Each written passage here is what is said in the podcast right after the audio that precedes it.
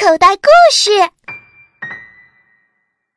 安妮啊听父亲说过，世界上所有国家都和垃圾王国建交，每一个国家都需要向垃圾国出口垃圾，每出口一批垃圾，向垃圾国支付一笔外汇。垃圾国是世界上唯一一个从别国买东西还有钱拿的国家。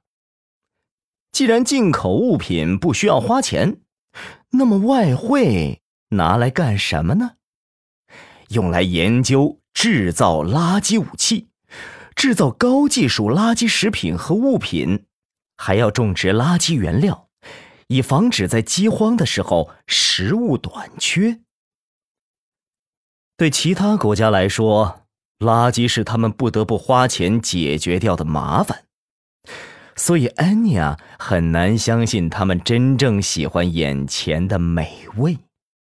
他听父亲说过，其他国家的人的确不能享用垃圾国的美食，就像出使别国要有高超的穿越混合地带的能力一样。能够出使垃圾国的，往往是他们国家的国王本人，或者具有高超本领的高级官员。才能够消化这些美食。至于像尼古斯王子这么年轻的贵宾，这是绝无仅有的一次。安妮啊注意观察尼古斯，他的父亲坐在他旁边，选了一些菜肴到他盘里。英俊的侍卫往里加了一些东西，他才开始吃。他用餐刀。切了一小块儿用叉子送进嘴里，轻轻咀嚼，不淌一点汁水，甚至牙齿都不露出来。父亲说过，那叫斯文，或者文雅，是垃圾国人的大忌。谁要那样吃饭，会被人笑话的。当然，从来没有哪个垃圾国人会那样吃。因为那样很不舒服，不能张开大嘴撕咬，不能畅快的喝汤，不能大声打喷嚏，不能用手指剔牙，或者吃东西的时候突然脚痒抓两下，哎呀，那简直是生不如死。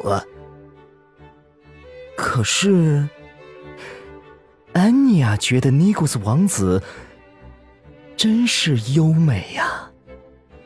让他不由自主想去学习、模仿，想让自己成为那样的人。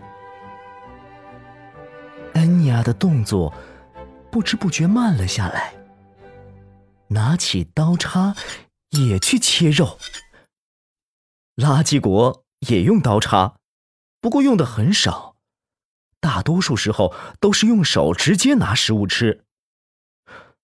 奶妈第一个注意到他的异常，有些着急，暗暗的拉了一下安妮亚。安妮亚醒悟过来，又开始抓起野猪腿啃咬。可只过了一会儿，他又不由自主的拿起了刀叉。Lucy 又提醒他，安妮亚赌气不理。反而更加小心的用叉子把食物送进嘴里。这下，王后看见了。不过，王后和安妮亚之间隔着国王，她没办法教训安妮亚，只好送了几个焦急的白眼过来。国王正忙着大吃大喝，还要大声说话，没注意到安妮亚。在王后的白眼密集的像一阵风刮过去的时候，国王终于注意到了。他急忙按住安妮亚的叉子，四周看了看，还好，没有人注意到安妮亚。国王小声的说：“哎呀，我的宝贝儿，这可不好，会让人笑话的。”安妮亚对父亲从来都是实话实说。可是，我觉得他那样很好看呀！哎呦，他的眼睛盯着尼古斯王子。国王看见那白净的过分的王子，正小心翼翼的吃着东西，轻蔑的说：“哎，真是一代不如一代呀！”他当然看见了王子每吃一口，侍卫都要喷一点什么东西，大概是洁净国王说的防病喷剂。要在以前，他会把这视作垃圾国的耻辱。非引发战争不可。